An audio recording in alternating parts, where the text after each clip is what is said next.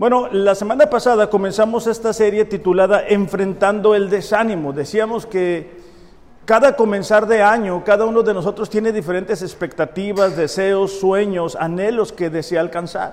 Pero de repente circunstancias aparecen, económicamente quizá no estamos donde quisiéramos estar, sentimentalmente también pudiera ser, ¿verdad? Que no estamos donde queremos estar Quizá también nuestro matrimonio no está funcionando como nosotros quisiéramos que estuviera funcionando laboralmente.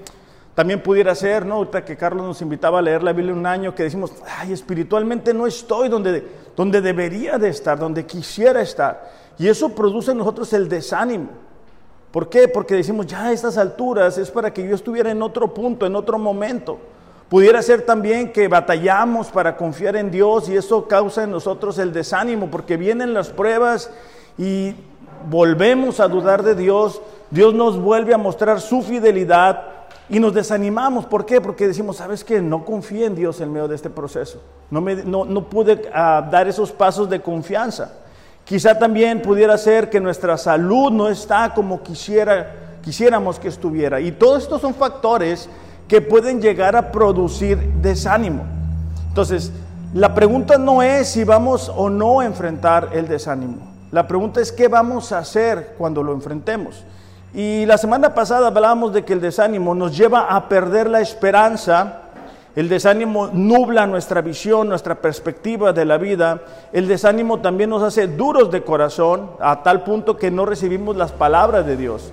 Y esta mañana quiero que veamos cómo podemos vencer el desánimo. Es decir, si hemos dicho que mientras estemos aquí en la tierra vamos a enfrentar diferentes circunstancias que van a producir en nosotros el desánimo, ¿cómo le hacemos para superarlas? Hay, gente que dice, ah, no es nada, no pasa nada, esto se me va a quitar.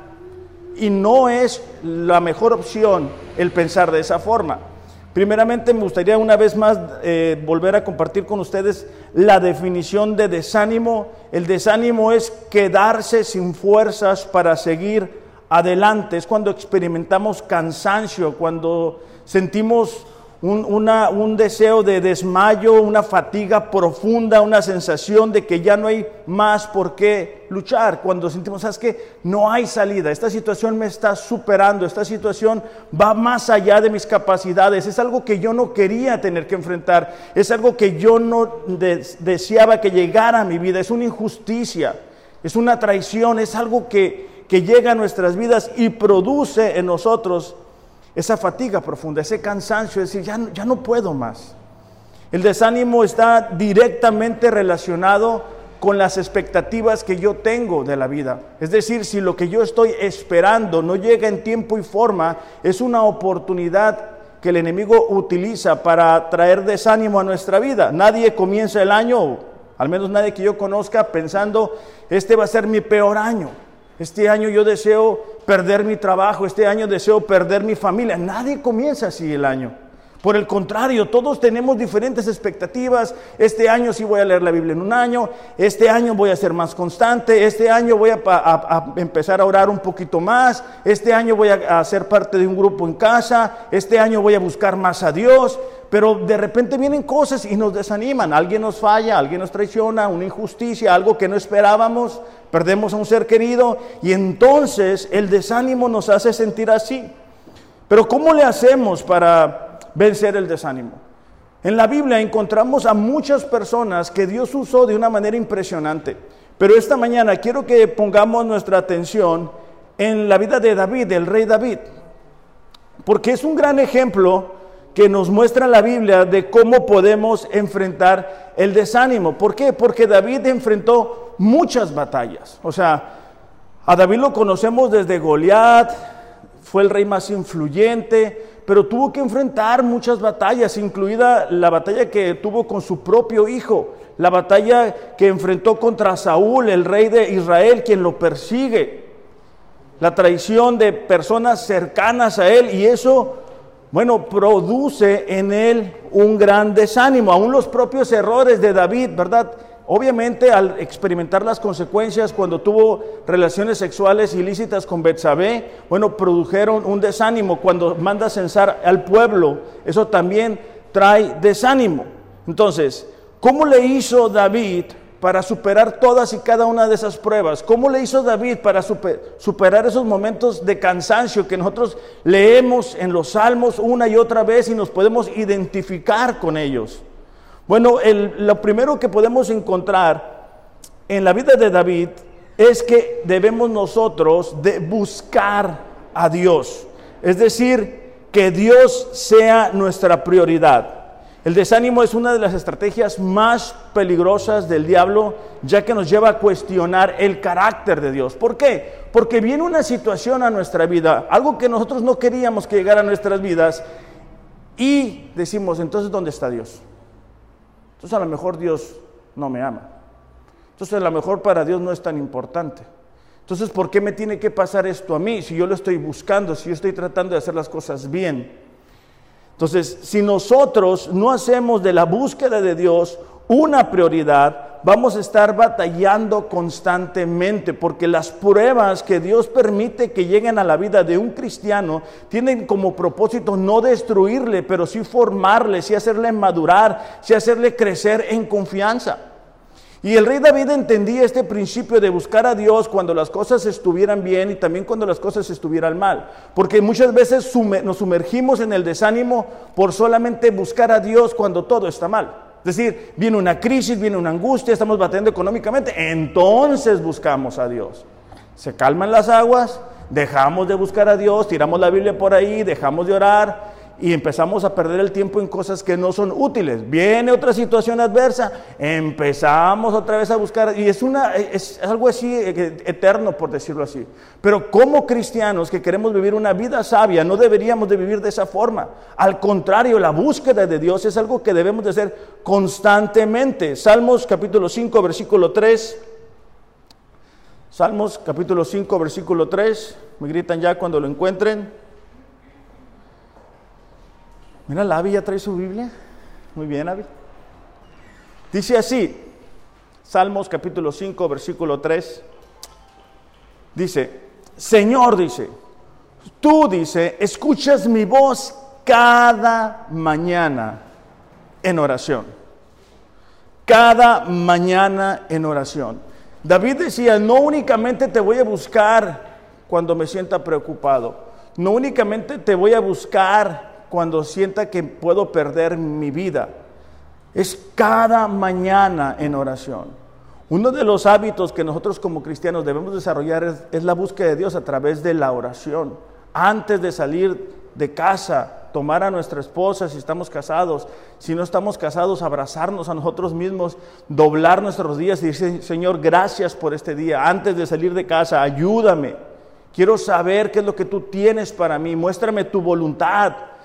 No salir de casa sin haber puesto a Dios en primer lugar en nuestra mente y nuestro corazón. Dice, tú escuchas mi voz cada mañana en oración. Fíjate la siguiente parte. Cuidadosamente te presentaré mi caso. Con frecuencia, como cristianos, le platicamos a todo el mundo acerca de lo que nos está pasando, pero no se lo presentamos al único que nos puede ayudar, que es a Dios. David decía, yo voy cuidadosamente y te digo lo que está pasando. Y dice, esperaré atentamente tu respuesta. Entonces el rey David nos muestra que para nosotros poder avanzar en medio del desánimo, tenemos que buscar a Dios como una prioridad a través de la oración y decirle, Señor, estoy sintiendo así, me siento desanimado, cuando nosotros ponemos a Dios en primer lugar en nuestra vida de oración, le estamos diciendo que Él es nuestra prioridad. Primera de Pedro capítulo 5, versículo 8 y 9. Muchas personas ahora con la cuestión del COVID y todo eso, pues bueno, se pusieron en cuarentena, no salían de casa, pero el diablo no se puso en cuarentena, o sea, el, diablo no ha perdido el tiempo. Por eso es que sigue eh, derribando cristianos uno tras otro, uno tras otro, porque no han hecho de Dios su prioridad. Dice así, Primera de Pedro capítulo 5, versículo 8 y 9. ¿Ya lo tienen?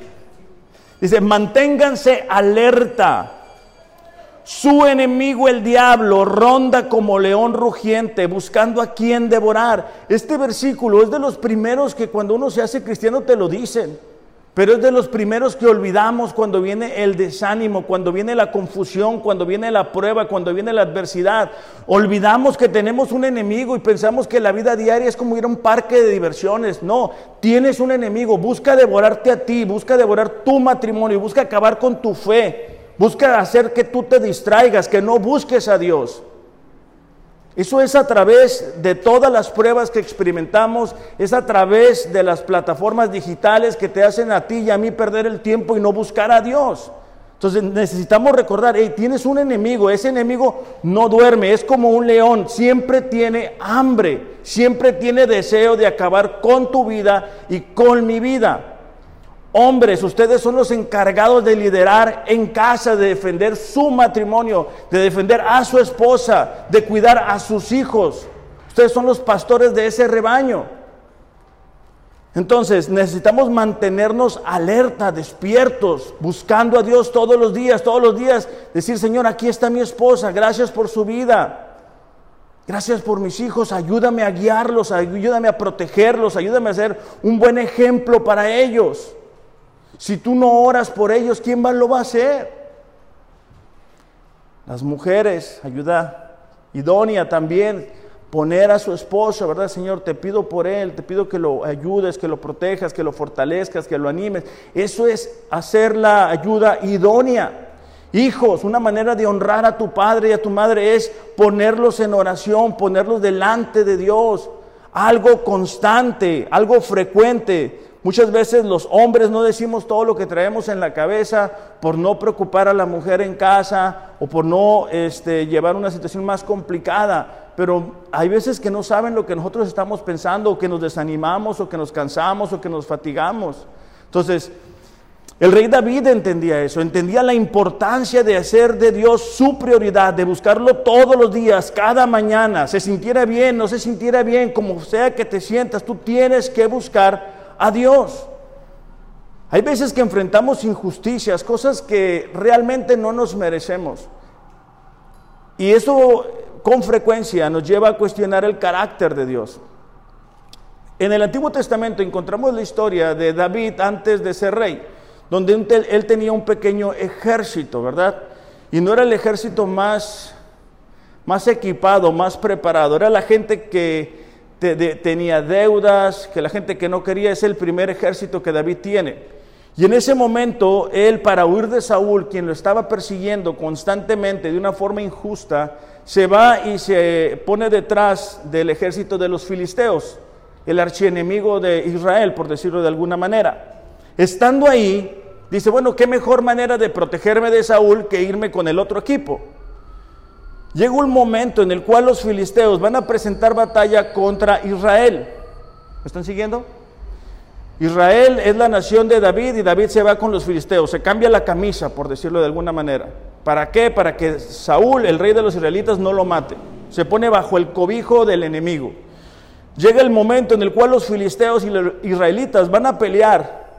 Entonces, pues David se alista con su pequeño ejército para hacer frente a los israelitas. Pero los filisteos dicen, bueno, ¿y él, a quién lo invitó, no? Este, este quien viene de colado con nosotros. Dicen, ¿sabes qué, David? A ti no te queremos con nosotros, porque tú te nos vas a voltear estando ahí. A fin de cuentas, tú eres israelita. Entonces, David, pues bien triste, toma su ejército y regresa a su pueblo, a la tierra que él tenía solo para darse cuenta de que otro ejército pequeño había destruido sus casas y se había llevado a sus mujeres prisioneras, se las había llevado cautivas. Como dice este, mi mamá, ¿verdad? Cuando no le llueve, le llovizna. Entonces lo habían corrido de los filisteos, llega a su territorio, ya no están las mujeres, están las cosas incendiadas. O sea, imagínate el impacto de sentir o creer que ya lo perdiste todo que ya Dios no hizo lo que dijo que iba a hacer contigo. Primera de Samuel capítulo 30, versículo 6 en adelante. Me gusta esta parte porque nos relata eh, la humanidad de David. No hay veces que miramos personajes como David y pensamos que no tuvieron problemas o no tuvieron momentos difíciles. Bueno, vamos a ver que, que sí los tuvo. Primera de Samuel capítulo 30, versículo 6 en adelante. Dice así, David se alarmó, es decir, David se inquietó, se angustió, se preocupó, dice pues la tropa hablaba de apedrearlo. ¿Qué tropa? Su propia tropa. La, misma gente que había prometido estar leales a David, ahora estaban pensando, estaban craneando, como yo digo, en apedrear a David. Y es que todos se sentían amargados por la pérdida de sus hijos e hijas. O sea, ante esa situación, el ejército de David se le voltea y dice, ¿saben qué? Pues últimamente no es quien no la hizo, sino quien no la paga. Y el que no la va a pagar es David. Y en ese momento él se inquieta, él se angustia, él se preocupa, como muchas veces nosotros también lo hacemos. Cuando enfrentamos una situación y decimos, ¿sabes que esto no es justo? Esto no está bien. Esto no era parte del plan, eso es lo que yo no, yo no quería, no lo merezco, no, no me parece correcto. Pero dice, cobró ánimo, subrayen esas dos palabras, cobró ánimo y puso su confianza en el Señor su Dios. Y le dijo al sacerdote Abiatar, el hijo de Ahimelech, tráeme tu chaleco sacerdotal. Fíjate la siguiente parte. Voy a consultar con Dios qué es lo que debo hacer. En ese momento de crisis, en ese momento de confusión, en ese momento en el cual un ejército estaba hablando de quitarle la vida a David. Él no se apresura a tomar decisiones. Uno de los problemas que tenemos nosotros es que en medio de las pruebas, en medio de las dificultades, en medio de la confusión, tomamos decisiones más precipitadas. Y solamente eso nos lleva a experimentar más consecuencias. O llevamos y tomamos decisiones y después le decimos a Dios, bendice mis planes. Pero David no hace así. Antes de dar otro paso, a pesar de que él pudiera decir, sabes que si no me apuro estos me van a matar. Él se tomó el tiempo de buscar a Dios. ¿Qué debo hacer? Te pregunto, ¿cuándo fue la última vez que tú le dijiste a Dios, ¿qué debo de hacer con mi matrimonio? ¿Qué es lo que debo de hacer como padre? ¿Qué es lo que debo de hacer como compañero de trabajo? ¿Qué es lo que debo de hacer como hijo tuyo, Dios? Muchas veces se nos olvida de cuánto dependen nuestras vidas de Dios. Que estamos aquí para dar a conocer el amor de Dios. Entonces yo te invito que si no lo has hecho últimamente, puedas comenzar a apartar un tiempo y decirle, Dios, ¿qué es lo que debo de hacer? O sea, antes de dar otro paso, quiero estar seguro, no me quiero equivocar. Recordemos que cuando tomamos decisiones equivocadas, no somos únicamente nosotros, sino es toda nuestra familia. Es como si experimentamos un choque en el carro. Todos van a ser afectados. Dice, cuando Abiatar le llevó a David el chaleco sacerdotal, David consultó a Dios. ¿Debo perseguir a esos bandidos? Y si los persigo, los alcanzaré. Dios respondió, persíguelos porque vas a alcanzarlos y también vas a recuperar lo que se robaron. El peligro del desánimo es que nos lleva a enfriarnos o separarnos de nuestra relación con Dios. El peligro del desánimo es que cuando enfrentamos esas cosas, esas pruebas, tendemos a decir, bueno, entonces, ¿dónde está Dios? Y cerramos nuestra Biblia, cerramos nuestro corazón. O si pensamos que alguien cercano a nosotros, que se dice ser cristiano, nos ha lastimado, el que la paga es Dios y dejamos de buscar a Dios. Entonces David nos muestra el ejemplo de que para sacar fortaleza, dice ahí que cobró ánimo cuando cuando buscó a Dios, cuando le preguntó, ¿qué debo de hacer en medio de lo que estoy enfrentando? Todos vamos a enfrentar escenarios de desánimo. La diferencia es ¿Qué vamos a hacer nosotros? ¿Vamos a buscar a Dios o vamos a buscar al amigo que no conoce a Dios para que nos aconseje? ¿Cómo le vamos a hacer para educar a nuestros hijos? ¿A quién le vamos a preguntar? ¿A Dios o a la gente que no conoce de Dios? Me gustaría preguntarte cómo estamos reaccionando en medio del desánimo. ¿Cómo reaccionas tú cuando algo no es como tú deseas que fuera. ¿Cuáles son las primeras palabras que salen de tu boca? ¿Cuáles son los primeros pensamientos que vienen a tu mente? ¿Cuáles son los pensamientos que dominan nuestras acciones? Porque eso es parte del plan del enemigo. El enemigo busca a través de las circunstancias, a través de las pruebas que nosotros nos desanimemos. Dios permite que esas pruebas lleguen a nuestras vidas. ¿Para qué? Para que podamos madurar, para que podamos tener una experiencia con Dios, para que podamos ver la fidelidad de Dios, para que podamos dar testimonio de Dios. La semana pasada lo mirábamos. ¿Por qué Dios permitió que Abraham esperara tantos años para un hijo si él lo podía hacer? Porque cuando nosotros miramos la historia de Abraham, somos inspirados de cómo esperó la promesa de Dios. Cuando miramos la historia de Job, miramos qué injusticia, todo lo que experimentó. Eso es lo que nos impacta, querer seguir su ejemplo. Es lo mismo para nosotros. Cuando enfrentamos las pruebas, las dificultades, tenemos la oportunidad de pasar de un conocimiento teórico a una experiencia personal con Dios. Ya no es lo que alguien más te dijo de Dios, es lo que tú has experimentado. Es cuando tú ves la provisión de parte de Dios. Entonces, en medio de las pruebas, en medio de las dificultades, tenemos que seguir orando, tenemos que seguir leyendo la palabra, tenemos que seguir congregándonos, tenemos que hacer de Dios la prioridad. Salmo 63, versículo 1 y 2.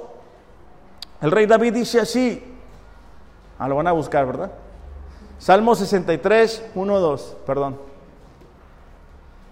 Dice, Dios, Dios mío, dice, eres tú, dice, de madrugada te buscaré. Nueva Biblia de las Américas dice, te buscaré con afán, con deseo, es decir, tú eres mi prioridad. Reina Valera dice, de madrugada, ¿por qué? Porque era lo primero que iba a hacer. No, no, no al final, no ya después de que se me acabaron todas las opciones. Muchas veces escuchamos que dicen personas, pues ya lo único que me queda es orar, como si, uff, como si fuera el último, cuando debería de ser lo primero. Si tú enfrentas momentos de desánimo, lo primero que tienes que hacer, no busques tu celular, busca a Dios, dobla tus rodillas, dile que te fortalezca, que te anime, que te saque de ese lugar. Hay personas que han hecho del desánimo su, su casa, un lugar donde quedarse. Hay momentos en los que vamos a enfrentar el desánimo, sí, pero no para quedarnos a vivir, no como cristianos. Dice, de madrugada te buscaré, mi alma, dice, tiene sed de ti. Mi carne te anhela. En tierra seca y árida donde no hay aguas. Aquellas personas que tenemos la bendición de haber vivido algún tiempo en, en, Mexicali o lugares desérticos, sabemos que cuando hace calor no hay algo que nos satisfaga más que el agua. David estaba diciendo, ¿sabes qué? Yo tengo sed, yo tengo la necesidad de buscar de Dios, del Dios vivo. Necesito de ti. Cuando enfrentamos momentos difíciles, es lo mismo que nosotros deberíamos de hacer. El problema es de que muchas veces lo apagamos buscando en otras actividades, en otras personas, ese deseo que hay en nuestro corazón. Y eso nos lleva a alejarnos, a separarnos de, de Dios. Versículo 2, Salmo 63 dice, para ver tu poder y tu gloria, así como te he mirado en tu santuario, porque mejor es tu misericordia que la vida mis labios te alabarán. El versículo dice, para poder ver tu gloria y tu poder. Es decir, David sabía que cuando él doblaba sus rodillas, cuando él buscaba a Dios, experimentaba del poder sobrenatural sobre su vida. Cuando nosotros buscamos a Dios como una prioridad, cuando nosotros doblamos nuestras rodillas, cuando nosotros decimos, Señor, háblame a través de tu palabra, necesito de ti, experimentamos de un poder sobrenatural, espiritual las circunstancias quizá no van a cambiar en el momento, pero cambiamos nosotros y podemos tener confianza, podemos recuperar la esperanza que en el momento llegamos a perder. Es lo que el David, David decía. Cuando yo entro a tu presencia, cuando doblo mis rodillas, cuando cierro mis ojos, cuando te busco, es que puedo tener una perspectiva diferente. Es que puedo ser fortalecido en el yo interior.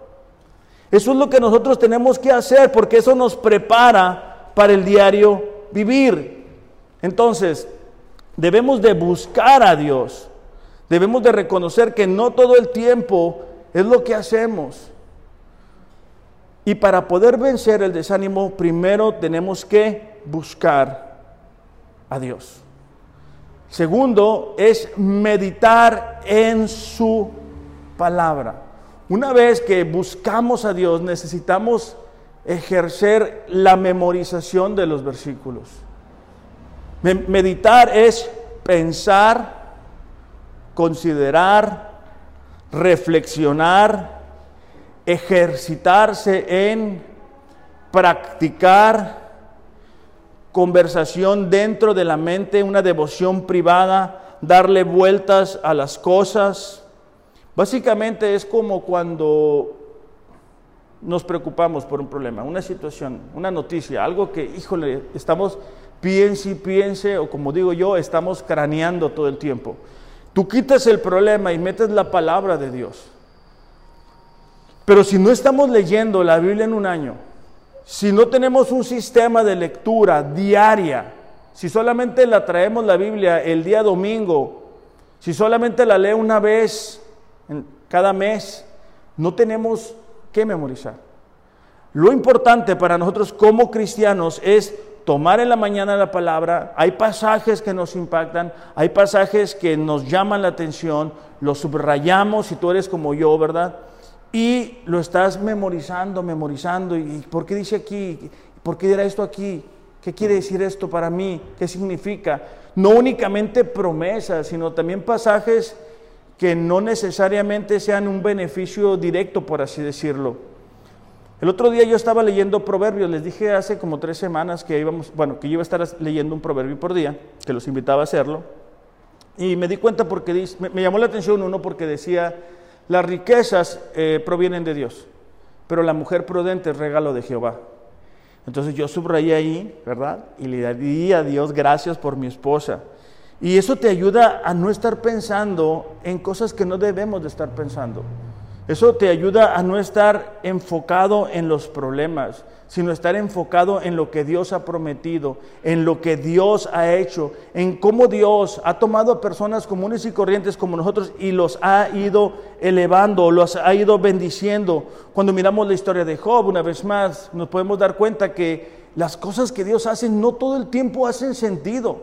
Creo que el desánimo también nos toma prisioneros cuando le decimos a Dios lo que queremos y cómo lo queremos, o sea, cómo lo tiene que hacer, en qué orden Él tiene que conceder los deseos de nuestro corazón. Y eso no funciona así. O sea, si Él nos ama, Él es fiel, pero no va a hacer las cosas exactamente como nosotros queremos. Entonces, si estamos en ese momento de desesperación, de desánimo y las cosas no llegan como yo quiero, entonces me desanimo. Entonces necesitamos memorizar la palabra de Dios. Salmo 143, versículos de 3 en adelante. Salmos 143, versículos 3 en adelante. Mira la ave de volada, ¿lo encuentra? Dile, dile dónde está mi hija para que sepa. Ayúdalo. Dice el eh, versículo 3, dice, el enemigo atenta contra mi vida. El rey David enfrentaba enemigos físicos, nosotros tenemos enemigos espirituales. Dice, quiere hacerme morder el polvo. Me obliga a vivir en las tinieblas como los que murieron hace tiempo. David estaba describiendo e-, esa batalla que él tenía frente al enemigo. Nosotros tenemos enemigos espirituales que buscan llevarnos a morder el polvo, a vivir en tinieblas, a que creas que ya no hay esperanza, que no hay futuro, que no tiene caso, que toda la gente es igual, que por más que te esfuerzas las, cosas no cambian, quizá tu matrimonio no está como tú quisieras, tu relación con tus hijos no está como tú quisieras, la condición espiritual de tus hijos no es la que tú esperabas en este momento. Entonces, de alguna forma nos podemos identificar con lo que David está diciendo. Versículo 4, ya no me queda aliento ya no me quedan fuerzas, ya no me queda ánimo, ya no tengo la voluntad, está diciendo David. Dentro de mí, dice, siento paralizado el corazón. Entonces, ¿qué hace David en esos momentos? Se pone a ver Facebook, se pone a ver películas. Versículo 5 dice, traigo a la memoria los tiempos de antaño. Medito en todas tus proezas y considero la obra de tus manos. Básicamente David decía, no niego la batalla, tengo un enemigo que busca atentar contra mí, que me ataca constantemente.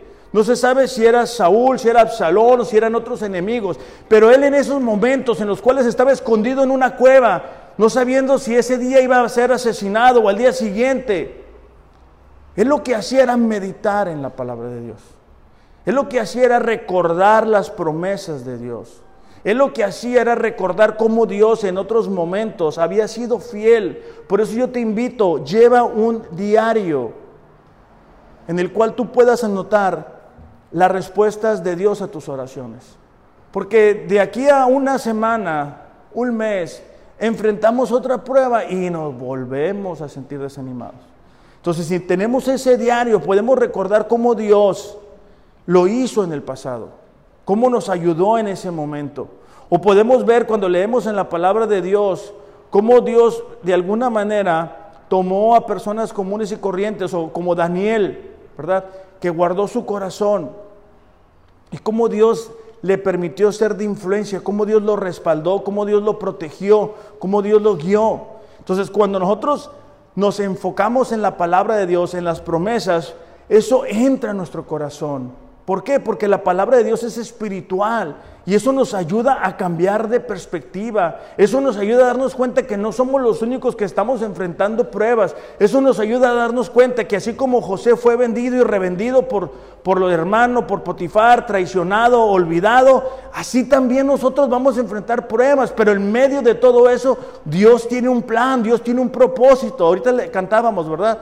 Que somos como barro.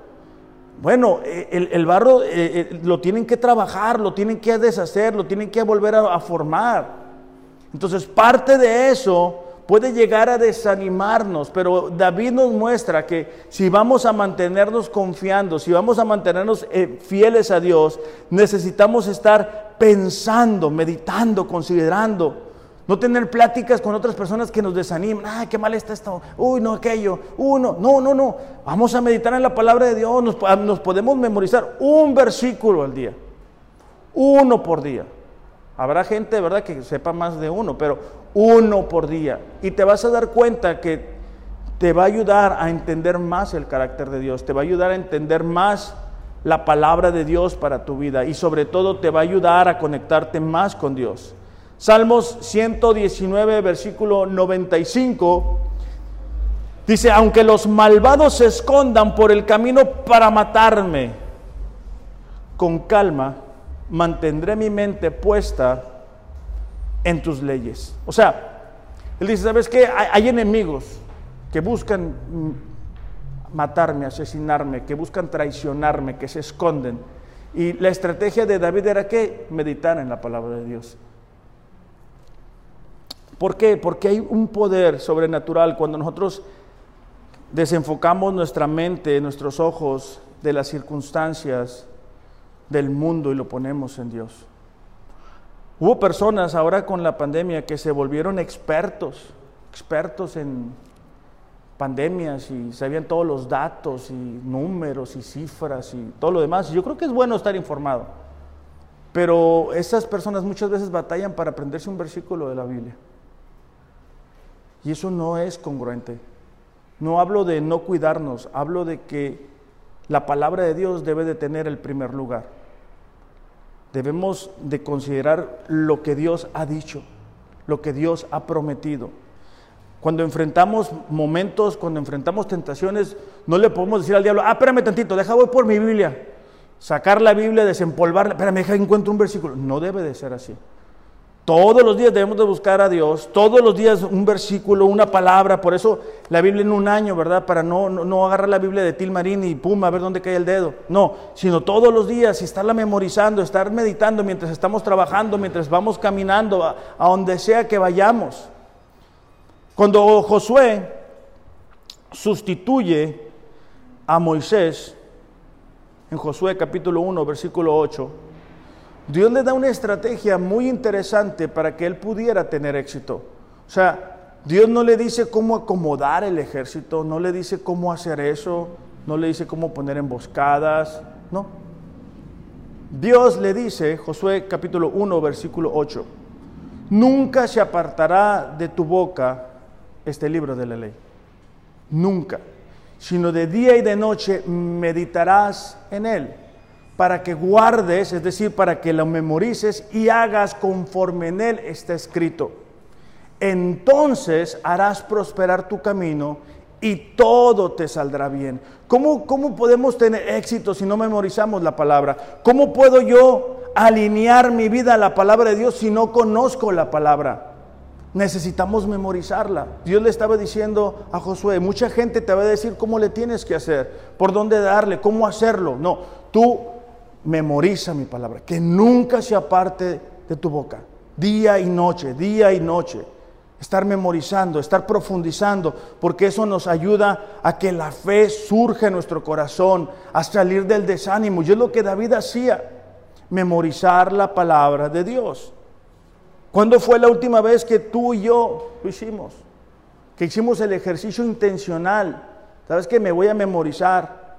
Hay veces que nos sentimos súper bien, ¿verdad? Porque leímos como cinco minutos de la Biblia y ya. Pero lo cerramos, se nos olvida todo y salimos de casa y vivimos como los que no son cristianos. Pero cuando lo memorizamos, tenemos la capacidad y la posibilidad de actuar conforme a esa palabra. Por eso es que es muy importante estarlo memorizando. Salmos 1, versículo 1 dice, bienaventurado, nueva traducción viviente dice, feliz es el hombre que no anduvo en consejo de malos, es decir, en los valores, convicciones, criterios, ideas, principios de la gente que no conoce a Dios, ni estuvo en camino de pecadores, eso nos habla de la conducta. Primero una persona comienza a escuchar las ideas, los pensamientos de la gente que no conoce a Dios. Después, dice, estuvo en camino de pecadores, es decir, su conducta comienza a ser influenciada por esos valores, por esos principios, por esas ideas. Ni en silla de escarnecedores se ha sentado. Eso ya es cuando tú te identificas con ellos. Entonces, una persona que quiere ser bendecida, bienaventurada, que quiere experimentar del respaldo de Dios en su vida, tiene que tener mucho cuidado en lo que piensa, en lo que está escuchando. Versículo 2 dice, sino que en la ley del Señor está su delicia y en su ley medita de día y de noche. Otra vez el salmista está haciendo una comparación entre las gente, las personas que se prestan a pensamientos que no agradan a Dios, que no están en la palabra de Dios, y aquellos que sí lo hacen, que meditan en la palabra de Dios de día y de noche. Hay una diferencia, dice, será como árbol plantado junto a corrientes de agua, es decir, van a experimentar crecimiento espiritual. Cuando tú memorizas un versículo y eres un, hombre, un, un esposo, eso te va a estar dando vueltas en la cabeza. Y la próxima vez que tú hables con tu esposa va a tener un impacto. La próxima vez que tú hables con tus hijos va a tener un impacto. Yo te daba el ejemplo, ¿verdad? Que leí ahí de, de que la mujer prudente es un regalo de Dios. Bueno, eso está dando vuelta en mi cabeza.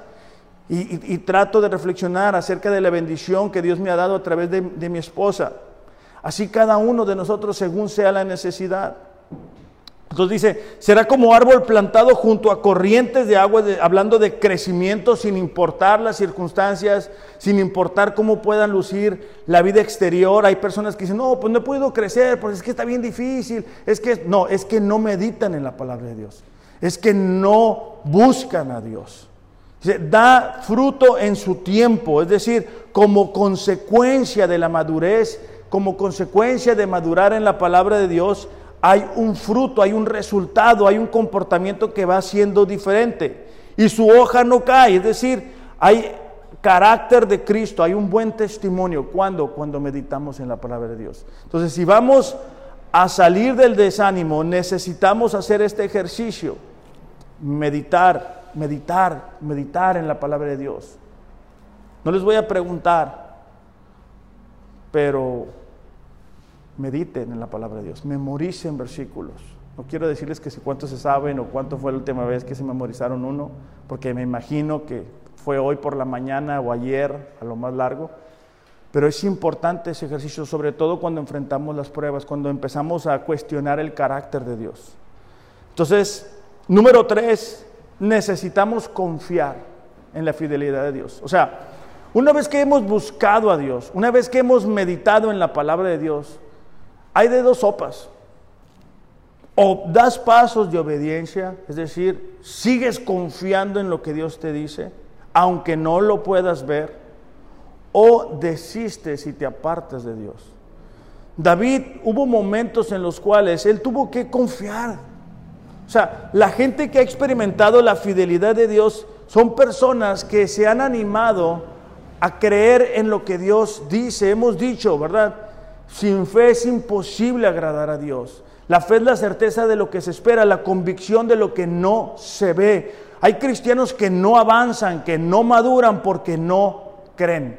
Entonces están esperando verlo físicamente para poder avanzar y no funciona así. Es al contrario, es por fe que andamos. Salmos 27, versículo 13 en adelante dice, hubiera yo desmayado, está hablando David, si no hubiera creído que vería la bondad de Dios en la tierra de los vivientes. David estaba diciendo, yo, yo me hubiera quedado ahí tirado si no hubiera creído quién es Dios. En la fidelidad de Dios, la bondad de Dios, la misericordia de Dios, la protección de Dios, la provisión de Dios, el cuidado de Dios la guía de Dios. Dice el versículo 14, espera al Señor, esfuérzate y aliéntese tu corazón. Sí dice, espera al Señor. Hay momentos en los cuales estamos preparados y listos para tirar la toalla. David enfrentó muchos de ellos. Pero él lo que hacía era recordar la bondad de Dios. Él lo que él hacía era dar, voy a seguir para adelante, voy a dar un paso más. Cuando Saúl lo estaba persiguiendo, él seguía confiando en Dios. A lo mejor no tenía las respuestas, como tú y yo tampoco tenemos las respuestas de las situaciones que estamos enfrentando, de cómo le vamos a hacer, de dónde va a salir el dinero, de dónde va a salir la puerta, cómo le va a hacer Dios. No lo sabemos. Pero si buscamos a Dios, si meditamos en la palabra de Dios, vamos a ser capaces de dar esos pasos de obediencia. ¿Por qué? Porque miramos cómo Dios lo ha hecho en el pasado. Salmos 42, 11 dice David una vez más, ¿por qué voy a inquietarme? ¿Por qué me voy a angustiar? Bueno, pues creo que tenía muchas razones para hacerlo, humanamente hablando. Pero él dice, en Dios, dice, pondré mi esperanza y todavía lo alabaré. Él es mi Salvador y mi Dios. Ariel, no sé si pueden pasar, por favor.